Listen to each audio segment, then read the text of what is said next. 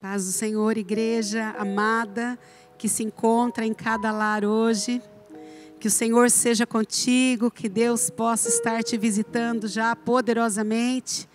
Esse louvor maravilhoso que nós ouvimos aqui, que possa já estar enchendo a tua vida, a tua casa, o teu lar, da presença transbordante do Espírito Santo.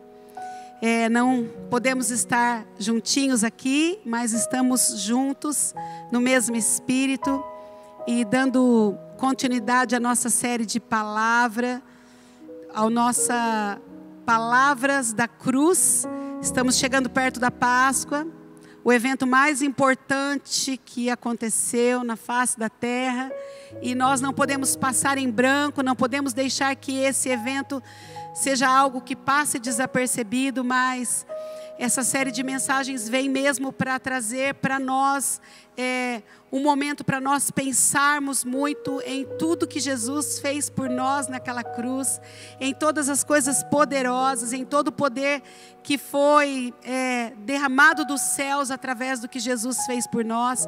Por isso, essa série de palavras, de mensagem, palavras da cruz. E hoje a palavra é palavra de abandono, né? E parece alguma coisa bem triste, mas eu creio que Deus vai falar muito com você. Prepare o seu coração, abra o seu coração para aquilo que Deus quer falar com você através dessa palavra. E eu quero começar lendo o texto base de tudo que nós estamos falando aqui, através dessas palavras que Jesus disse na cruz, né? Sete frases que Jesus declarou ali na cruz e que dizem tanto para nós. E esse versículo base, lá em 1 Coríntios, capítulo 15, desde o do 54b até o 57, diz assim: A morte foi engolida na vitória. Ó morte, onde está a tua vitória? Ó morte, onde está o teu aguilhão? O pecado é o aguilhão da morte que nos fere, e a lei é o que torna o pecado mais forte. Mas graças a Deus, diga comigo, graças a Deus, que nos dá vitória sobre o pecado e sobre a morte, por meio de nosso Senhor Jesus Cristo. Amém? Jesus Cristo venceu a morte e venceu o pecado através da cruz. Será que você pode dar um glória a Deus aí na sua casa? Será que você pode se alegrar diante de tantas notícias ruins que nós estamos ouvindo? Há uma notícia poderosa e há uma notícia. É, é, muito atual. Jesus Cristo morreu pelos nossos pecados. Jesus Cristo morreu e ressuscitou para que nós tivéssemos vida. A morte foi engolida na vitória. Amém, queridos? Começa a encher seu coração de alegria aí nessa noite por tudo aquilo que Jesus fez por mim e por você. Sabe, nós estamos vivendo dias em que é, a vida nessa terra ela é um pouco incerta para nós, né? Não sabemos se amanhã vamos estar aqui, mas se há uma certeza que todos nós podemos ter, é que nós vamos viver eternamente com o nosso Pai Celestial. Que Jesus nos garantiu isso, que Jesus garantiu para nós, que quando nós confessamos os nossos pecados, Jesus tem poder para nos perdoar os pecados e para nos aproximar de Deus de uma forma surpreendente né? Eu quero ler um texto que está lá em Mateus capítulo 27. Vamos estar meditando todos esses dias sobre os últimos momentos de Jesus. Abra sua Bíblia na sua casa em Mateus capítulo 27. A partir do versículo 45 diz assim: Desde a hora sexta até a hora nona, houve trevas sobre a terra. É o momento de que Jesus está ali na cruz, né? E desde a hora sexta até a hora nona, por três horas, houve trevas sobre a terra. Por volta da hora nona, clamou Jesus em alta voz, dizendo: Eli, Eli, lama sabachthani, que quer dizer: Meu Deus, meu Deus, por que me desamparaste? E alguns dos que ali estavam, ouvindo isto, diziam: Ele chama por Elias. E logo um deles correu a buscar uma esponja e tendo embebida em vinagre e colocado na ponta de um caniço, deu-lhe de beber. Outros, porém, diziam: Deixa, deixa, vejamos se Elias vem salvá-lo. E Jesus, outra vez, com grande voz, entregou o seu espírito. E eis que o véu do santuário foi rasgado em duas partes, de alto a baixo. Tremeu a terra, fenderam-se as rochas, abriram-se os sepulcros e muitos corpos de santos que dormiam ressuscitaram. E saindo dos sepulcros, depois da ressurreição de Jesus, entraram na cidade santa e apareceram a muitos. Amém? Você pode imaginar o que aconteceu nesse dia? Você pode imaginar comigo esses momentos? A palavra diz que mais ou menos por seis horas Jesus ficou naquela cruz. Né? Nós já falamos aqui sobre a palavra de arrependimento, sobre o que Jesus falou com né, o diálogo dele ali com aqueles aquelas duas pessoas que estavam crucificadas. E depois nós ouvimos palavra de salvação quando Jesus fala para uma daqueles, daqueles, daquelas, daqueles é, malfeitores que estava ali do lado dele, né? Que ainda hoje estarás comigo no paraíso, uma palavra de vitória para aquela pessoa que se arrependeu, uma palavra de salvação a semana passada nós falamos de uma palavra de relacionamento, que o nosso Deus nos ensina sobre relacionamento, relacionamento com Deus e relacionamento com o corpo de Cristo. E hoje nós vamos falar sobre essa palavra de abandono, porque teve um momento na cruz que Jesus disse: Meu Deus, meu Deus, porque o Senhor me abandonou. Jesus ficou por seis horas naquela cruz, mas acredita-se que essa frase foi dita né, nesse exato momento, quando começou as trevas invadir aquele. E por um tempo, diz que por três horas houve trevas, trevas, densas trevas sobre a terra.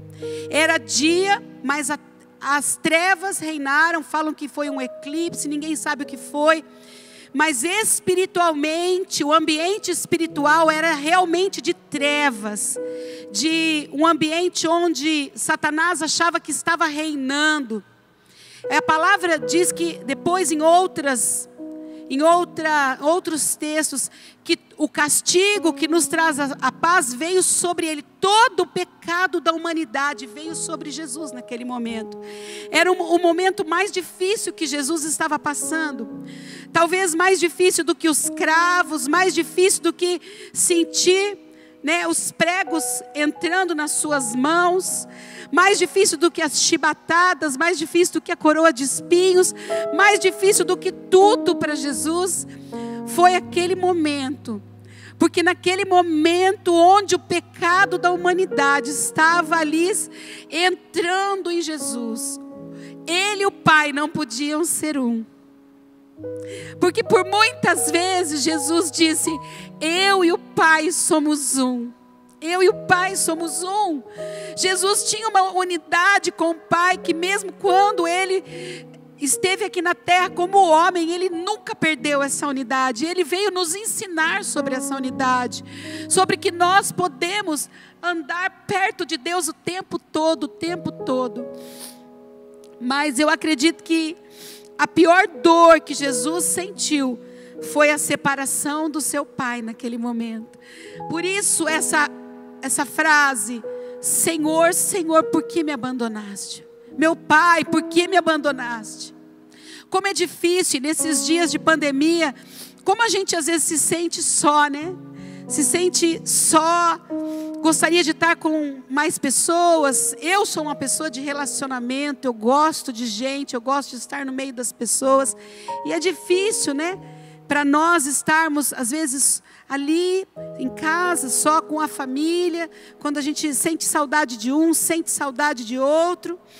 Agora você imagina para Jesus esse momento, e eu quero que você comece a pensar sobre essas coisas, no amor de que Jesus esteve por nós, a dor do abandono, a dor do isolamento, da distância, de sentir-se sozinho, realmente foi terrível para Deus, né? para Jesus naquela hora.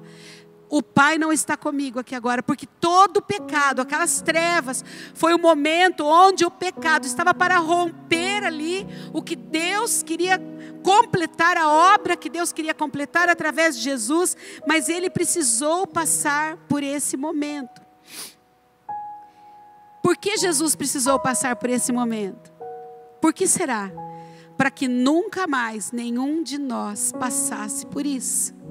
Para que nunca mais nós nos sentíssemos só. Eu quis ler o texto até um pouco mais, porque diz que nesse momento, depois que as trevas que Jesus entrega o seu espírito, o véu do templo, o templo onde ali só podia entrar o sacerdote para expiação dos nossos pecados, uma vez por ano. Só ele podia falar com Deus naquele lugar. Esse véu que dividia o santo do lugar santíssimo, do santo dos santos, ele foi rasgado. Jesus ele rompeu com tudo isso e Deus deu um sinal dos céus de uma forma simbólica. Acabou a divisão que existia entre nós e Deus. O pecado foi vencido, como nós lemos aqui, né? Onde está a morte, a tua vitória? Né? A morte e o pecado foram cravados em Jesus e vencidos naquele dia. E Jesus teve que passar por esse sentimento de abandono para que o pecado da humanidade viesse sobre ele e para que nunca mais nenhum de nós sentíssemos só. Nunca mais, nunca mais, né? Lá em Romanos 8, do 38 e 39, diz assim: E eu estou convencido de que nem a morte, nem a vida, nem anjos, nem demônios, nem o que existe hoje, nem o que virá no futuro, qualquer coisa, meu irmão, qualquer coisa, nem poderes, nem altura, nem profundidade, nada, nada, diga comigo, nada, nada, em toda a criação, jamais poderá nos separar do amor de Deus revelado em Cristo Jesus, nosso Senhor. Revelado quando? Neste dia. Quando Jesus, Deus abriu mão naquele momento do seu filho, permitiu que todo o pecado da humanidade fosse sobre ele, a, permitiu que seu filho sentisse a pior dor, se separar do seu pai por um momento, para que ele pudesse pagar o preço pelos nossos pecados, e por causa disso, nunca mais nós andamos só, nunca mais nós podemos dizer, eu estou sozinho. Sempre você diga, eu e Deus, eu e Deus. E você e Deus é maioria absoluta para qualquer coisa nessa terra. Para vencer qualquer obstáculo, qualquer dificuldade, qualquer situação. Você e Deus é maioria absoluta. Não há nada que possa te separar deste amor, né? É, aqui quem escreve Romanos está dizendo: Eu estou convencido eu fui convencido, eu entendi que nada pode nos separar deste amor. Nada mais vai te separar de Deus. Talvez você está sozinho na sua casa hoje e eu quero dizer para você: "Ei, você não está só. Jesus está aí com você." Deus está aí com você, o Espírito Santo de Deus está aí com você. Não há nada mais poderoso para pensarmos e entendermos nesse tempo de distanciamento social de que nunca estamos só. Escreva aí, se você está com papel e caneta, eu nunca estou só. Porque se tem uma coisa que o diabo quer dizer para nós sempre é: você está sozinho nisso. Todo mundo esqueceu de você. Você está abandonado. Você não tem ninguém do teu lado. Essa é uma das mentiras que às vezes o inimigo quer trazer para nós. E nesta noite, eu quero te trazer essa grande verdade, essa grande revelação. Se você puder dar um glória a Deus aí na sua casa, você dê. Você não está sozinho, né? 24 horas por dia, sete dias da semana, independente da circunstância, você vive na presença dEle. Amém? Você pode dizer amém, você vive na presença dEle. Jesus foi abandonado, ficou separado do Pai para que eu e você estejamos convictos de que nunca mais seremos abandonados por Deus. Nunca mais.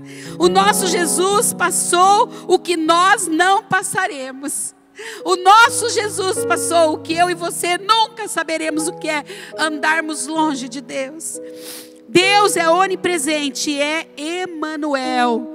Deus conosco, Emanuel. Diga Emanuel, Deus comigo. Ele está conosco e nada pode nos separar dele.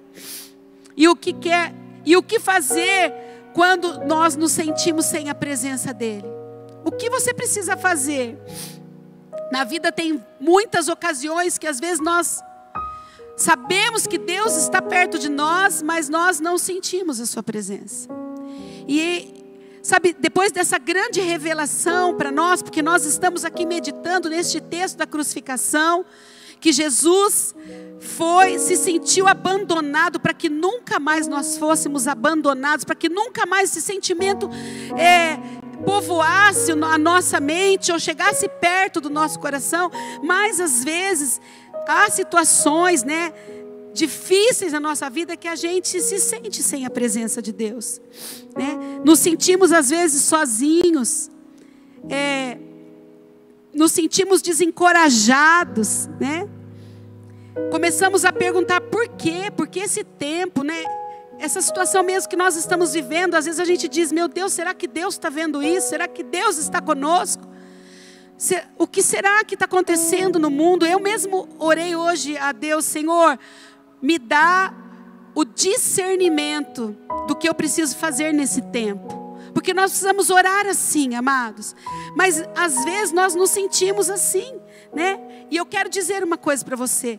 Deus às vezes permite situações difíceis na nossa vida e, e às vezes a gente se sentir meio só, para que isso traga para nós a maturidade de buscarmos Ele. Porque se existe algo que Deus está trazendo sobre a igreja no mundo, é um tempo de maturidade. Maturidade. Quando você pensou, meu irmão, que você estaria na sua casa, ouvindo a palavra do Senhor aí, cantando, louvando, cultuando, você nunca passou pela sua cabeça isso. Você sempre pensou que você estaria aqui na igreja, né, ouvindo a palavra, recebendo a palavra num domingo. Mas sabe, o tempo que nós estamos vivendo, tempos de dificuldade, tempos de às vezes situações adversas, tempos de às vezes acharmos que estamos andando só. Muitas vezes é tempo de crescimento, porque tudo que Jesus estava passando ali era para trazer um outro nível para a vida dele. E eu creio que muitas vezes sentimentos que nós temos não é para trazer para nós depressão, opressão, desânimo. Ah, isso é verdade mesmo. Não, não. Esse tempo mesmo que nós estamos vivendo é para trazer uma maturidade para a igreja do Senhor. Ei, você é igreja, Deus quer que você amadureça, que você deixe de ser um menino inconstante, levado por vento de doutrina, por, né, que alguém precisa ficar sempre dizendo para você, ei, adore, ei, levante a mão, ei, meu irmão, vem, eu vou fazer uma oração hoje, é você e Deus. É você e Deus na sua casa. Então é tempo de você crescer, crescer na profundidade, fincar raízes, entender que o Pai está com você, que nós não estamos só, né? E quando essas situações difíceis chegam, alguns conselhos da parte de Deus nós precisamos entender. E tem alguns conselhos que eu quero dizer para você, né? Como atravessar dias difíceis confiando no Senhor. Como? Né? A primeira coisa que eu quero falar para você é administre os seus sentimentos. Administre os seus sentimentos. E quinta-feira aqui o pastor Júnior estava falando sobre o que ocupa o nosso pensamento. Com o que você tem ocupado a tua mente nesse tempo? Como você tem administrado os seus sentimentos? Você tem deixado que as notícias ruins tomem conta do teu coração? Tomem conta dos teus pensamentos e entrem no teu coração e invadam o seu corpo. Tem pessoas que estão ficando doentes, amadas. Esses dias, a minha sobrinha, que trabalha dentro de um hospital, postou que uma mulher que estava desempregada jogou álcool e tacou fogo no seu corpo. Ela foi tomada pelos maus pensamentos. Por isso nós precisamos administrar. Não deixe Satanás fazer ninho na tua mente. Não seja tomado somente pelas más notícias, elas estão aí, elas são reais. Mas eu quero dizer para você de alguns homens de Deus que mesmo diante das notícias reais, conservaram a sua mente, os seus pensamentos em Cristo. Eleva os meus olhos para o monte de onde me virá o, o meu socorro. O meu socorro vem do Senhor que fez os céus e a terra. Deus está disponível a nós e não é só nos momentos bons que nós podemos dizer aleluia, glória a Deus, mas são nos momentos difíceis. Nós cantamos aqui ainda que a figueira não floresça, né? Que o produto da oliveira minta, que nos currais, né, não haja ali o, o animal, nós vamos nos alegrar no Senhor. E mais do que nunca é tempo de buscar alegria no Senhor. Eu quero ler um texto com vocês que está lá em Romanos, capítulo 4, a partir do versículo 18. Preste atenção. Abraão, contra toda esperança, em esperança, olha que interessante, creu tornando-se assim pai de muitas nações, como foi dito a seu respeito, assim será a sua descendência. Sem se enfraquecer na fé, meu irmão, preste atenção, sem se enfraquecer na fé, reconheceu que o seu corpo já estava sem vitalidade, pois já contava cerca de 100 anos de idade, e que também o ventre de Sara já estava sem vigor. Mesmo assim, não duvidou, nem foi incrédulo em relação à promessa de Deus, mas foi fortalecido em sua fé e deu glória a Deus, estando plenamente convencido. Olha só, de novo, plenamente convencido de que ele era poderoso para cumprir o que havia prometido. Você acha que está vivendo dias sem esperança? Quais são as promessas que Deus tem para você? A palavra diz que Abraão creu contra toda esperança. Em esperança ele creu. Mas como assim? Porque o que ele podia esperar do corpo dele naquele momento? O que ele podia esperar das circunstâncias que ele estava vivendo? Que ele jamais teria um filho. Que Sara não tinha mais idade para ter filho e ele também não poderia mais ter um filho. Ele olhava para ele, por mais que ele tivesse esperança, a esperança dele, o que ele esperava daqueles dias eram dias que não era possível mais ter filho. Mas a palavra diz que ele creu no Senhor. Sabe, então eu quero dizer isso para você: administre os seus sentimentos e os seus pensamentos. Creia no Senhor, creia no que o Senhor diz a nosso respeito, creia no que o Senhor diz a seu respeito, meu, meu irmão, minha irmã. E ele diz assim: ó, que ele não foi incrédulo quanto à promessa de Deus, mas como que ele se fortaleceu? Foi fortalecido em sua fé, porque fé é acreditar naquilo que você ainda não vê. Fé é o firme fundamento das coisas que se esperam e daquilo que você ainda não vê. Isso é fé. E é momento da igreja viver por fé e não por vista. E administrar os nossos pensamentos é trazer à nossa mente aquilo que nos dá esperança é trazer à sua mente aquilo que Deus diz para nós. Porque aqui diz também que ele falou que ele sabia que Deus era poderoso para cumprir o que havia prometido. Mesmo ele tendo um corpo limitado, ele não sabia como, mas ele acreditava que Deus era poderoso. Meu irmão, quando a gente perde a nossa fé, quando a gente deixa que os pensamentos contrários invadam a nossa mente, caiam no nosso coração e tragam desespero, e tragam desânimo, e tragam confissões contrárias à nossa vida, é porque nós caímos na fé é porque nós estamos perdendo a nossa fé. E eu quero dizer para você: administre os seus pensamentos, fortalecendo a sua fé. Vá buscar coisas que fortaleçam a sua fé. Busquem coisas que fortaleçam a sua fé, que tragam para você esperança, que tragam alegria, como a gente ouve aqui o que Abraão fez. Eu quero te trazer uma outra, um outro homem. Eu não vou ler o texto, mas eu quero. Ah, eu vou ler sim. Se você quiser abrir em Josué, capítulo 1.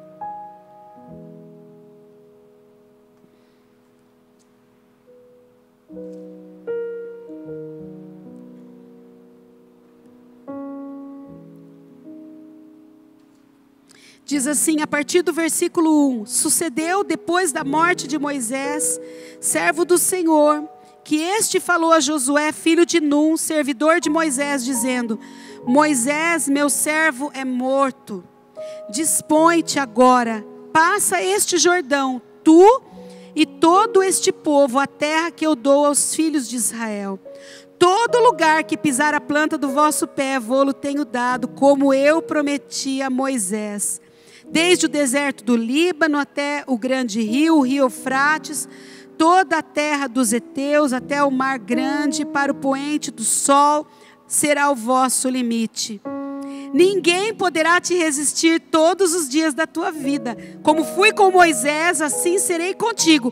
Não te deixarei, nem te desampararei. Ser forte, corajoso, porque tu farás este povo herdar a terra que, sob juramento, prometi a dar a seus pais. Então, somente ser forte, corajoso. E o 8 diz assim: Não cesses de falar desse livro da lei, antes medita nele de dia e de noite, para que tenhais cuidado de fazer segundo tudo quanto nele está escrito. Meu irmão, preste atenção. Josué era assim com Moisés. Andaram 40 anos no deserto juntos. Moisés preparando Josué mas eram dias difíceis, dias que eles ainda não haviam entrado naquela terra. Eles estavam só debaixo de uma promessa, havia somente uma promessa. E por 40 anos eles andaram debaixo dessa promessa. E agora o grande líder Moisés, o grande pai, aquele que tirou eles do Egito, morre. Imagina como estava o coração de Josué. Eu posso imaginar isso. Meu Deus, o que eu vou fazer agora? Como eu vou seguir adiante? Como como vai ser? O que vai ser de nós?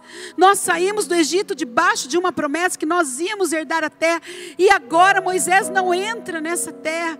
Moisés é morto e Deus fala para Josué: "Ei, Josué, Moisés está morto, mas a promessa continua viva. E eu vou fazer com que você leve este povo. Ser forte, corajoso, anima-te. Sabe que Jesus estava, sabe que Deus estava falando? Para Josué, administra os seus pensamentos. Não deixe que as mentiras de Satanás tomem conta dos seus pensamentos. Eu continuo sendo fiel. Eu continuo com a promessa. A promessa não parou. Aquilo que eu disse que eu vou fazer, eu vou fazer. Por isso, ser forte, ser corajoso. Continua meditando na minha palavra. Irmão, eu quero dizer para você, nesse tempo que você está parado, pare de se encher de notícias de jornal. Pare de se encher. Tem certos filmes e certos seriados que oprimem a nossa vida, ao invés de edificar o nosso coração. Traga para a sua vida o que edifica o seu coração. É tempo de edificarmos a nossa mente, o nosso coração em Deus. Josué medita na minha palavra de dia e de noite. Ensina o meu povo a meditar na minha palavra, porque vocês vão entrar nessa terra. É isso que nós precisamos fazer nesse tempo. Administre, administre os seus pensamentos. Mantenha os seus pensamentos e sentimentos no alto. Lá em Salmo 71, versículo 14 e 15 diz: Eu, porém, continuarei a esperar em ti e te louvarei cada vez mais. Você pode dizer isso? Eu, porém, Continuarei a esperar em ti e vou te louvar cada vez mais. Falarei a todos da sua justiça. O dia todo anunciarei a sua salvação. É isso, é isso. Mantenha os seus pensamentos no alto. Continue alimentando sua esperança em Deus. Com que você tem alimentado a sua vida espiritual? Alimente em Deus. Busque, assim como você busca o alimento físico, assim como você busca as notícias, busque alimento espiritual. Continue louvando a Deus e servindo as pessoas. Você não deixou de ser cristão. Só porque nós estamos em pandemia, não quer dizer que Deus deu uma pausa para o nosso cristianismo. Continue encontrando uma maneira de servir a Deus e de servir uns aos outros, porque Ele nos chamou para isso, para servir uns aos outros. Continue agradecendo a Deus, como nós cantamos aqui, todavia me alegrarei. Continue agradecendo a Deus por toda essa circunstância. Levante louvando a Deus. Cuide da sua saúde física. Não permita que o desânimo traga consequências para o teu físico. Porque muitas vezes nós adoecemos por causa da nossa mente. A nossa mente começa a passar tantas coisas ruins que as pessoas começam a ter insônia, começam a ter problemas de estômago, começam a ter dores de cabeça, começam a ter depressão. Cuide da sua mente. Encha ela com aquilo que te traz esperança. Seja fiel a Deus. Uma aparente situação da ausência dele vai revelar para nós quem nós somos quando talvez você ache que Deus não está por perto. Quem você é, meu irmão, quando você está sozinho? A palavra diz que nós temos que continuar sendo fiel a Ele. Amém? A outra coisa que eu quero dizer para você quando dias difíceis chegam: primeiro, cuide da sua mente, cuide do seu coração. A segunda coisa, nunca se esqueça da fidelidade de Deus. Talvez naquele dia Josué estava ali, meu Deus, o que vai ser agora? E Deus vem falar com Josué: Ei, Josué, eu continuo sendo Deus fiel. Ser forte e corajoso, porque eu, da minha parte, o que precisa ser feito da minha parte, eu continuo fazendo. Não se esqueça da fidelidade de Deus. Salmo 77, 11, 12 diz: Recordarei os feitos do Senhor, recordarei os teus antigos milagres, meditarei em todas as tuas obras e considerarei todos os teus feitos. Desde o Antigo Testamento, Deus sempre nos garantiu que não iria nos abandonar. Ele fez uma aliança com o seu povo e você faz parte do povo da aliança. A palavra diz que nós somos filhos por adoção, filhos de Abraão por adoção, nós somos filhos. Você tem uma aliança com o seu Deus. Nós somos aliançados com Ele por meio da cruz. O que Jesus fez na cruz foi a nova aliança. Pelo seu sangue, nós vivemos a nova aliança. E aquilo que Deus se compromete, ele cumpre. Se ele se comprometeu com algo, ele vai cumprir. E nós precisamos crer. Nós precisamos acreditar que a fidelidade de Deus continua sobre a terra. Amém, amados? Quero ler Deuteronômio 4:31. Pois o Senhor seu Deus é misericordioso, não os abandonará, nem destruirá, nem se esquecerá da aliança solene que fez com seus antepassados. Meu irmão, Deus não se esquece da aliança que ele tem comigo, com você. Não se esqueça dessa aliança. Não se esqueça da cruz de Cristo. Não se esqueça que Jesus foi abandonado uma só vez, para que nunca mais nós nos sentíssemos só. Eu e você temos sempre a presença do Pai e temos sempre o favor e a aliança desse Pai. Em dias difíceis, se lembre com quem você tem aliança. Não se preocupe com as alianças dessa terra, mas se preocupe com a aliança eterna que você tem com Jesus. Talvez nesse mundo muitos te abandonam, muitos se esquecem de você, muitos prometem coisas e não fazem, muitas pessoas Né? Hoje a palavra das pessoas parece que antigamente se a pessoa dissesse uma palavra não precisava nem escrever e registrar no cartório, né? A palavra dita por um homem era uma palavra para sempre. Mas nós estamos vivendo dias que precisa se escrever e registrar em cartório, mas eu quero dizer para você que a aliança que você fez com Jesus está registrada nos céus. Ela é eterna. Acredite que o seu Deus é fiel em dias difíceis. Acredite na fidelidade de Deus. Acredite que, ainda que você esteja sozinho, Deus está com você e você vai passar por aquilo. E Ele vai te sustentar, Ele vai te socorrer, Ele vai te suprir, Ele vai te carregar no colo se for preciso. E você vai chegar do outro lado. Ele diz para Josué ser forte e corajoso: Josué, a minha promessa ainda está valendo dizendo: Eu vou pegar você e vou, junto com você, ajudar esse povo a entrar nessa terra. Meu irmão, eu não sei o que você está precisando no dia de hoje, mas Deus, se existe alguém que vai junto com você em tudo isso, é o Senhor Jesus. Vai junto com você e vai te levar onde você precisa chegar. Tem um outro versículo em Salmo 26, 3, que diz assim: Certamente, Davi, né? A bondade e o amor me seguirão todos os dias da minha vida, e viverei na casa do Senhor para sempre. A bondade e a misericórdia do Senhor são promessas sobre a tua vida. Elas te seguirão, elas te acompanharão todos os dias. Creia nisso, meu irmão. Deixe, mande embora o medo da tua casa, o medo da tua vida, o sentimento de abandono. Renuncie ele hoje, porque Jesus está entrando na tua casa, Jesus está entrando na tua vida, e a bondade e a misericórdia dele vão te acompanhar todos os dias. Você pode dizer isso? A bondade e a misericórdia do Senhor me acompanham todos os dias. A bondade e a misericórdia do Senhor me acompanham todos os dias. A nossa postura deve ser ativa em agarrar e buscar a presença de Deus. Busque ao Senhor em, com todo o seu coração. Renda-se a Ele e se posicione. Ele é fiel, Ele é fiel. Acredite nessa fidelidade de Deus. Amém? Tem um outro versículo, quero ler bastante versículo para que você se encha da palavra de Deus nessa noite.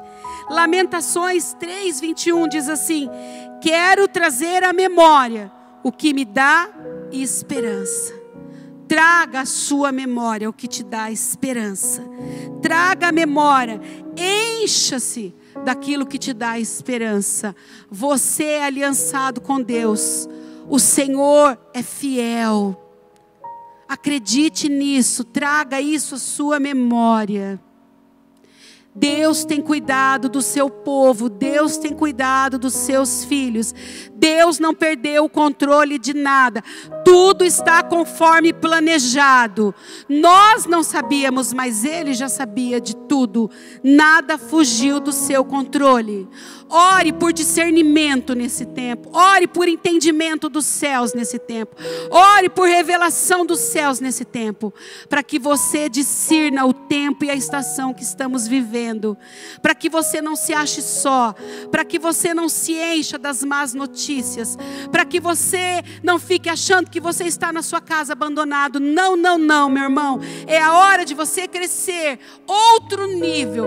Um nível mais acima. Um nível que o mimimi acaba, que o sentimento de que irmão seis horas acaba, porque não tem mais seis horas, é eu oro, não é o seis horas, é eu oro, né? Eu busco, eu clamo, é a hora sua, é você e Deus. Muitas vezes não podemos estar aí com você, mas saiba de uma coisa: a fidelidade de Deus é enorme e Ele está com você nesse momento. Por isso eu digo que é a hora de um nível acima, é a hora do nosso crescimento, é a hora que a a prova traz para nós crescimento, maturidade, um tempo que nós vamos olhar as coisas de uma outra ótica. Amém? A ótica, eu sei que Deus não perdeu o controle, eu sei que Ele continua sendo fiel. Eu sei que Ele está sendo fiel com a sua igreja. Irmão, é difícil falar isso aqui, olhando para uma igreja vazia. Mas nós temos que dizer, que acreditar e que trazer à nossa memória o que nos dá esperança. É tempo da igreja se reunir nas casas. É tempo de Jesus se manifestar nas casas. Esse é o tempo que nós estamos vivendo. Discirna esse tempo, entenda esse tempo. É tempo de você cavar fundo aí dentro da sua casa. Aqueles que não cavarem vão se esfriar, vão cair na fé. E eu quero dizer uma coisa, irmão. Se está difícil com Jesus, imagina sem Jesus. Eu te falei a notícia que eu vi hoje, uma pessoa desesperada. Hoje não, esses dias atrás. Joga álcool e taca fogo no corpo porque ela perdeu o seu emprego. Pessoas que estão perdendo a esperança, mas nós temos alguém que nos dá esperança. Jesus Cristo é a nossa esperança. Jesus Cristo é o motivo da nossa alegria. Jesus, Jesus Cristo é o motivo de nós não nos desesperarmos, de nós não ficarmos andando cheio de medo. Deixa o medo para fora da sua casa. Confie no Senhor de todo o seu coração. E o último conselho eu quero te dar é foque em Jesus. Aonde está o seu foco? Onde está sendo o seu foco de atenção? Nesse momento. Porque esse momento é o momento que nós precisamos focar em Jesus. Lá em Hebreus capítulo 12, do versículo 1 ao 3 diz: "Portanto, nós, também nós, visto que temos a rodear-nos grande nuvem de testemunhas, livremo-nos de todo o peso do pecado que tão firmemente se apega a nós e corramos com perseverança a carreira que nos está proposta olhando firmemente, diga comigo aí na sua casa, olhando firmemente para o Autor e Consumador da nossa fé. Jesus, o qual, em troca da alegria que lhe estava proposta, suportou a cruz, sem se importar com a vergonha, e agora, agora, está sentado à direita do trono de Deus. Portanto, pensem naquele que suportou tamanha oposição dos pecadores contra si mesmo, para que vocês não se cansem e nem desanimem. Amém? Visto que estamos a rodear-nos de tantos problemas, de tantas circunstâncias adversas, de tanta dor, de tanto choro, de tanta dificuldade, livremos Vai deixando esse peso aos pés da cruz e olhe firmemente que o seu foco nesse tempo seja o autor e consumador da sua fé Jesus, que suportou aquela cruz para que nunca mais nós vivêssemos debaixo de jugo, de qualquer tipo de jugo, de medo, de escravidão, de opressão. Jesus suportou a cruz para que você saísse debaixo de qualquer jugo e vivesse uma vida de paz e de alegria. Sim, nós estamos vivendo que é tempo que às vezes a gente chora com os que choram, porque a palavra diz chorar é com os que choram. É difícil às vezes recebermos uma notícia de alguém que se partiu por causa dessa doença e a gente não chorar. Mas eu quero dizer que o seu foco nesse momento não, não é em quantas pessoas estão morrendo dentro da cidade de Bauru, quantas pessoas estão morrendo no Brasil. O seu foco é olhar para Jesus é continuar olhando para Ele, é continuar declarando a Sua palavra, orando pelos enfermos, cuidando das pessoas, encorajando uns aos outros, trazendo, extraindo de Jesus virtude, como aquela mulher quando saiu da sua casa com aquela hemorragia há tantos anos, disse: Se eu tão somente tocar nas Suas vestes, eu serei curada.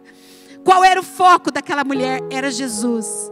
Aquela mulher saiu da, da sua casa com um alvo. Ela olhou firmemente para Jesus. Ela olhou para Ele e tocou nele, cheia de fé e extraiu virtude. O que você precisa extrair de Jesus hoje? Jesus tem para nós. Talvez seja alegria, talvez seja esperança, talvez seja paz. Talvez seja para tirar o medo, talvez seja uma cura física, talvez seja uma provisão financeira. Estamos vivendo tempos que as pessoas estão perdendo seus empregos. Eu quero dizer para você: o Senhor é o meu pastor e nada me faltará. Aquela mulher acreditou que se ela tocasse nas vestes de Jesus, ela seria curada. E Jesus estava andando no meio daquela multidão. Os discípulos disseram depois: Muitos estão tocando em você, mestre. Muitos tocavam em Jesus. Mas uma pessoa tocou em Jesus diferente. Toque em Jesus nessa noite que o seu alvo seja Jesus. Quando você está lidando com situações adversas, nós precisamos olhar para o alto, olhar para o autor e consumador da nossa fé, como Abraão olhou.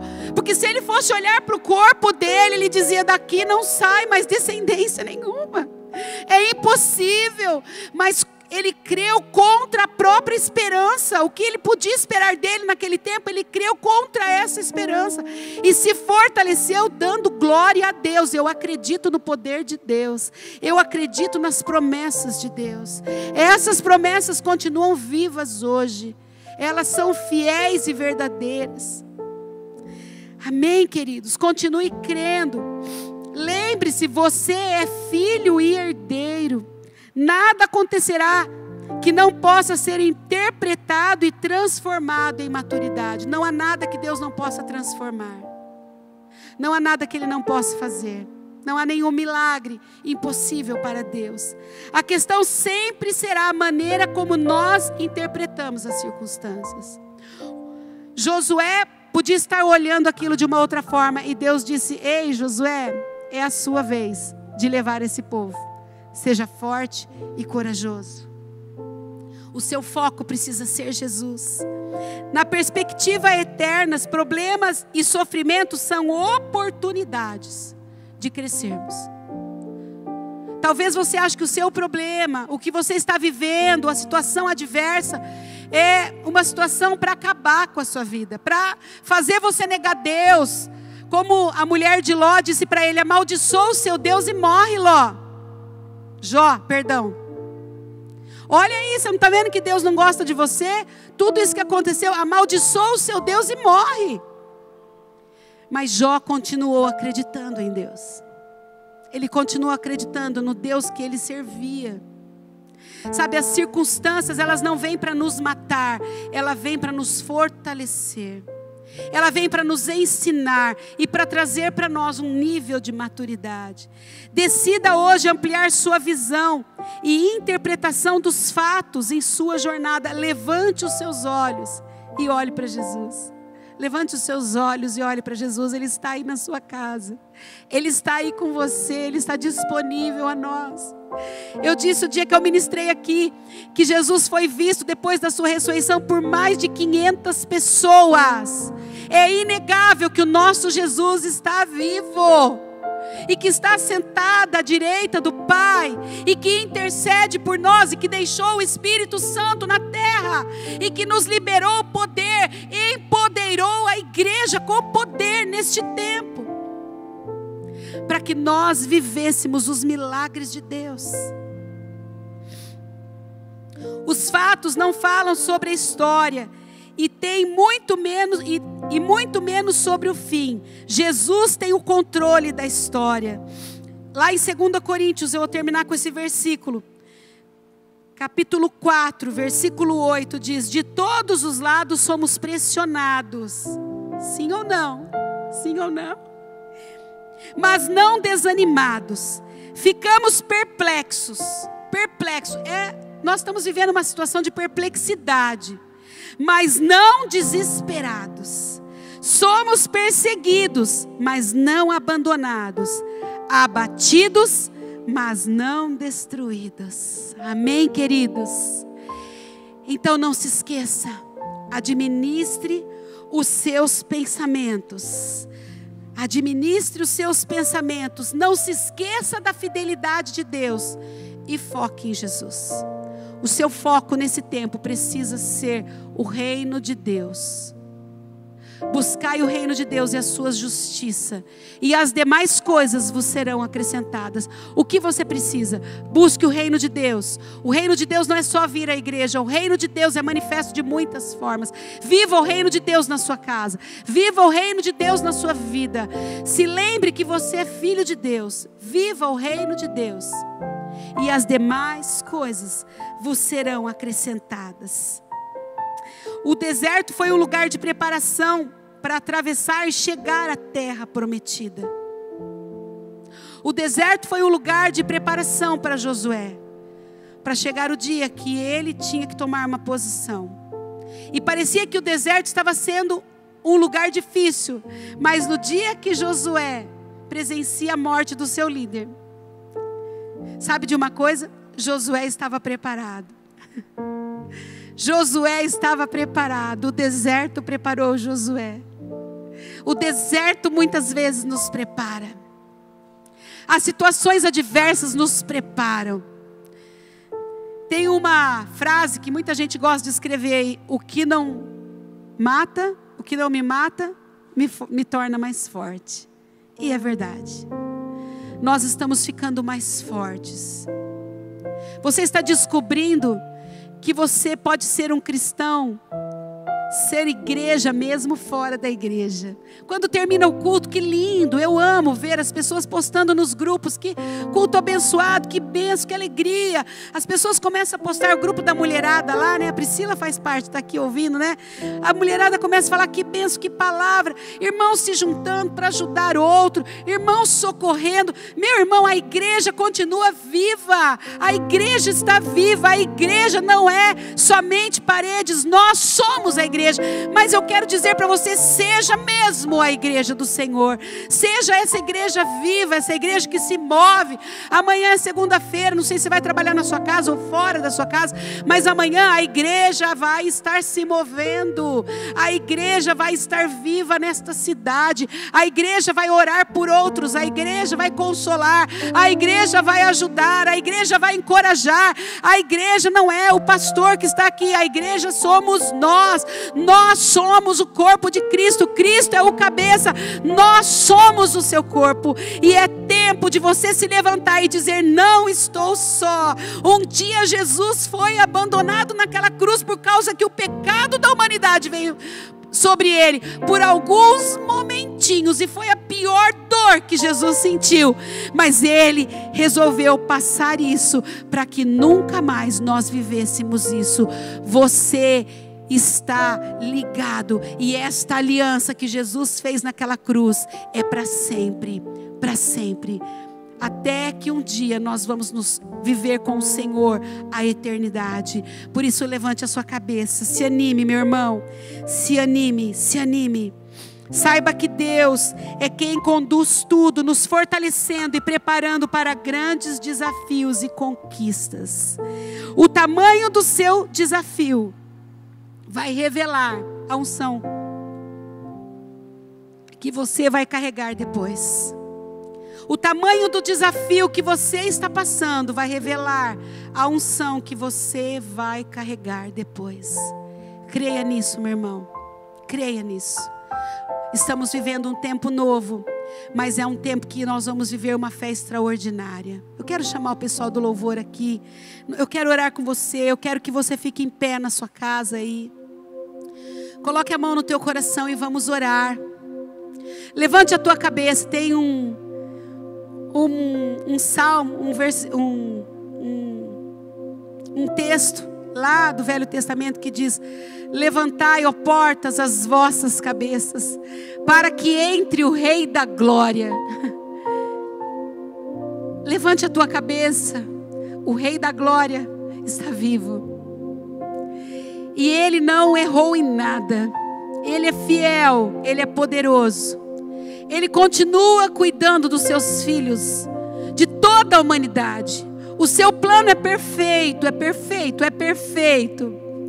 E ele é fiel conosco. Eu quero orar junto com você, pelo teu coração, pela tua casa. Se alguém enfermo na tua casa, Jesus está entrando na tua casa. Se você conhece alguém que está enfermo no hospital, Ore por essa pessoa que está enfermo. Se você está aí com depressão, com opressão, com sentimento de é, solidão, de medo, com síndrome do pânico, o Senhor pediu para que eu orasse sobre todas essas coisas. Eu vou orar nesta hora, igreja unida em oração nesta hora. Para isso Cristo se manifestou para desfazer todas as obras de Satanás, todas elas. Talvez você começou esse culto com uma sensação de solidão tão grande, e nessa hora a palavra do Senhor inundou o teu coração, encheu o teu coração, tocou, te tirou essa trave que estava nos teus olhos, veio sobre a tua mente, trouxe refrigério, trouxe alegria, trouxe esperança.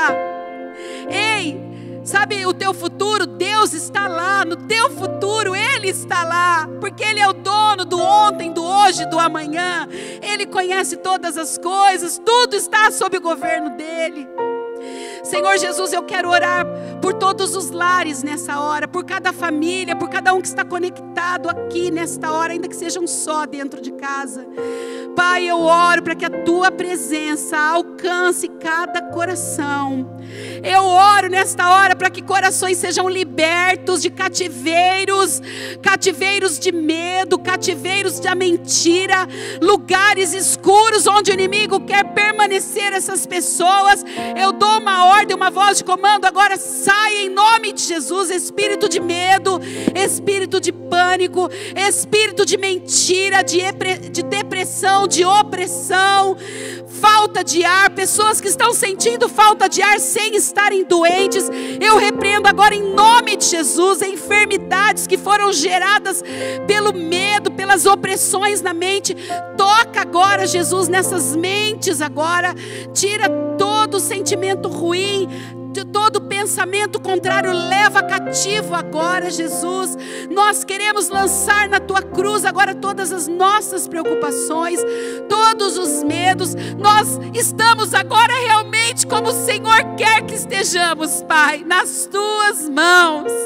Não sabemos nada sobre o amanhã, mas o Senhor fala, Pai, que quando as águas vão subindo, Pai, quando chega no momento que as, nós não podemos mais os nossos pés não tocam o chão, é onde as águas vão nos levar para onde o Senhor quer que nós estejamos.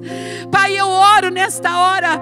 Pai, nós entregamos o governo de todas as coisas nas tuas mãos. Nós pedimos perdão, Pai, porque às vezes estamos aflitos e angustiados, porque achávamos que tinha o controle, Pai, quando todo o controle é teu, Pai. Pedimos perdão pelo autocontrole, por querer controlar situações, controlar controlar a nossa vida, controlar o nosso futuro.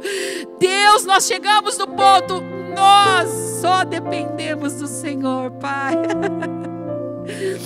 Só o Senhor pode cuidar de nós. Só o Senhor pode nos levar, porque as águas subiram, Senhor, nossos pés não tocam mais o chão.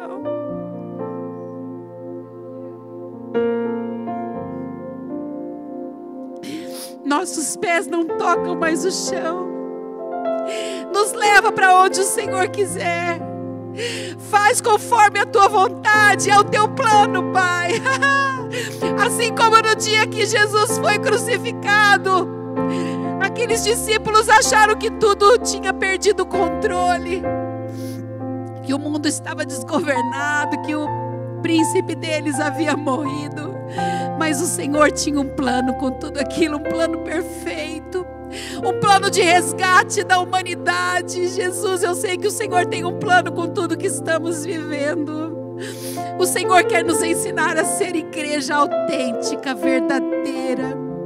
A nossa fé está sendo peneirada, Pai. Que o Senhor encontre fé nos corações, Pai como a fé que tinha em Abraão, como a fé Senhor foi falar com Josué naquele dia. Eu oro para que esta fé possa estar nos nossos corações hoje, que toda mentira seja dissipada que todas as trevas saiam, Pai. Eu oro por lares, Senhor me mostra lares que estavam ali debaixo de, um, de uma opressão, de uma mentira de Satanás, em nome de Jesus. Envia os teus anjos agora, agora para esses lares, anjos poderosos com a espada desembanhada, desfazendo toda a obra de Satanás agora, toda mentira, toda enfermidade, todo medo, toda opressão, seja liberto agora em nome de Jesus.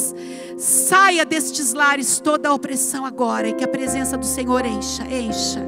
Encha, o Senhor vai trazer experiência para você dentro do seu lar agora, meu irmão. Experiência de visões, experiências sensoriais no teu corpo, de você sentir a presença do Espírito Santo aí. Experiência de luzes enchendo a tua casa. Experiência de um cheiro agradável da presença do Espírito Santo. Rebaxere canta lamassuri andalaias.